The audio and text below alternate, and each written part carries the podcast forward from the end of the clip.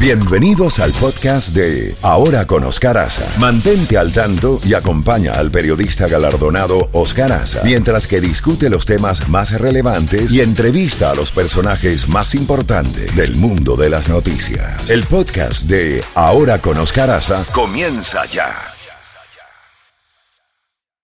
En Ahora con Oscar Aza, contacto directo con Jacobo Goldstein. Ya está ahora cuando son las 7 con 34. Jacobo, buenos días, ¿cómo estamos? Estamos bien, tengo la voz un poco mejor, ya no, ya no me siento resfriado, Ah, bueno. pero gracias a Dios que nunca me dolió la garganta ni estuve tosiendo, pero es, eh, es, es una gripe, a pesar de que estoy vacunado contra la gripe, así pasa. Pero vamos al trabajo. Hoy te tengo un menú muy interesante. A ver. En vez de hablar de dónde están los documentos secretos y todo eso que ha dominado las noticias y todo lo de Ucrania, ¿qué paro unas cuantas noticias como estas?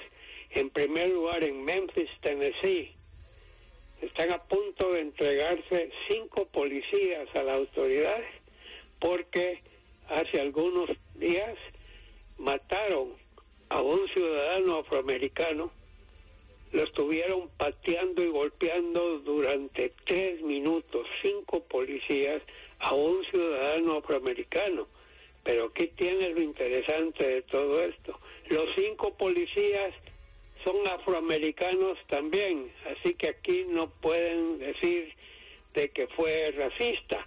Lo que pueden decir es que la policía actuó en una forma violenta. La jefa de policía de Memphis es afroamericana y ella misma dijo que la- las policías actuaron de una forma incorrecta y que tienen que someterse a lo que decidan los tribunales. Pero estoy tan acostumbrado de ver estas cosas sucediendo a lo largo de Estados Unidos a través de décadas. Me acuerdo en Los Ángeles, California. Y lo triste, Caferro, es que mucha gente se aprovecha Sí, es verdad. para estas manifestaciones y empiezan a romper vidrios y se meten a tiendas a saquearlas. Esta vez la jefa de policía le ha pedido a la ciudadanía que por favor no usen esto para causar destrucción y robos, sino que tienen derecho de protestar, pero pacíficamente y, y- y les ha hecho ver que las autoridades están conscientes de lo que sucedió. Hay un video que enseña cómo lo estuvieron golpeando. Y lo golpearon tanto que fue hospitalizado se murió de tanta paliza que le dieron. Y parece ser que al que le dieron una paliza era un tipo bueno, que no era loco, que no era de eso, ya sabes, ¿no? Pero eso se refiere a violencia policial y vamos a ver qué termina. Ojalá que no haya no hayan todas las cosas que hemos visto cada vez que hay uno de estos casos. Sí, Esa señor. es la primera noticia. ¿Qué más tenemos, La, segun- la segunda es la siguiente. Hemos estado hablando de tantas cosas y nos hemos olvidado de las encuestas. Así que oye esto para que veas cómo están las cosas. En primer lugar, ¿cómo le va al presidente Joe Biden? ¿Cómo maneja las riendas del país? 42% dicen que bien, 53% dicen que mal. La economía, 38% que lo hace bien, 59% que la maneja mal. La política exterior, 41% que la dirige bien, 54% todo lo contrario. La inflación, 33.5%, 64%. Oye bien, o sea, la tercera parte dice que bien, dos terceras partes dicen que la maneja mal la inflación. La criminalidad, y estamos hablando de criminalidad ahorita, 38% que lo maneja bien, 60% que lo maneja mal. Ucrania, ahí se salva porque hay un empate técnico nada más. 46 que maneja bien lo de Ucrania, 48 que lo maneja mal. Ahí tiene un empate técnico que es el único números saludables que tiene Joe Biden. Sí, pero imagínate, la inflación, Jacobo, rajado por todos lados el presidente de los Estados Unidos. En esa inflación, imagínate, ¿cuánto fue? ¿30 y algo contra 60? Uy, altísimo. Pues, es increíble la inflación. 33.5 contra 64, puro cero. O sea, una tercera parte bien, dos terceras partes que mal. Pero hoy esto, inmigración.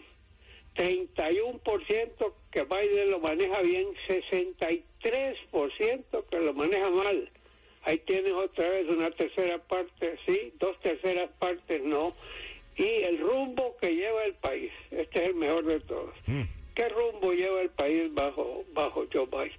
27% dice que vamos por buen camino, 64% dice que vamos por el camino equivocado. En fin. Ahora oye esta parte final. ¿Cómo, cómo ven a los, a los a las figuras políticas si los ven favorablemente o desfavorablemente? Tenemos a Joe Biden, lo ven favorablemente un 43% y desfavorablemente un 53%. Ajá, ¿y Donald Trump cómo anda? 37% lo ven favorablemente, 58% lo ven desfavorablemente. Tiene peores números que Biden, Donald Trump. Pero aquí está la sorpresa del siglo. ¿Qué piensan de Ron DeSantis, el gobernador de Florida? 43% lo ve favorablemente, 36% lo ve desfavorablemente.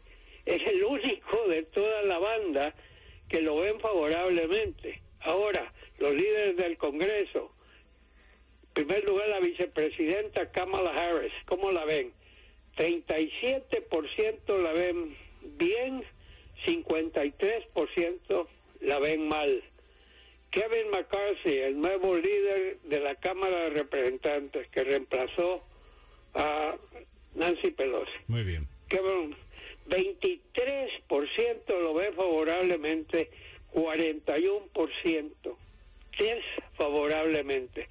El nuevo líder, esta vez de la minoría demócrata de la Cámara de Representantes, Hakim Jeffries, 22% lo ve bien, 21% lo ven mal, pero eso, él es recién llegado, por eso son esos números, pero está un punto arriba de, favorable. Y luego tenemos también nada menos que al gran Mitch McConnell, el líder de la minoría republicana del Senado. Mitch saca con 24% de aprobación 54% de desaprobación, y Chuck Schumer, que es el líder de la mayoría demócrata del Senado, 27% lo ve bien, 42% lo ve mal. En toda esta lista, el que sale bien parado es Ron DeSantis. Sí, señor.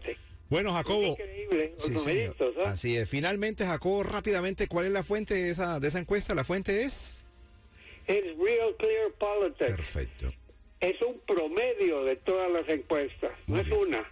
Pues agarran 15 encuestas, los suman, los dividen por 15 y te sacan estos números. Y es increíble esto, ¿verdad? Que en todo, que en todos los poderes importantes del y ni quiero saber cómo ven a la Corte Suprema de Justicia, que yo creo que anda 20 bien y 80 mal están muy decepcionados de la Corte Suprema de Justicia. Bueno, Jacobo, interesante ese dato. Llegó el gatillo Time y de verdad que más de uno ahí, como se dice, se rajó. Nos escuchamos mañana, Jacobo. Cuídese y que se siga mejorando de esa, de esa gripe. Oscar también, Oscar está precisamente hoy un poco afectado de la garganta y por eso no estaba presente. Que se mejore pronto. Así es. necesitamos en acción. Sí, señor. Y mientras tanto, un abrazo a usted, a Chefe y al doctor Llanes, que es una persona a quien aprecio muchísimo. Así, Jacobo. Saludos a nuestros oyentes, agradecidos por la atención. Gracias, Jacobo, por siempre estar presente con nosotros y con esos datos. Bueno, llegó el momento, marca el 833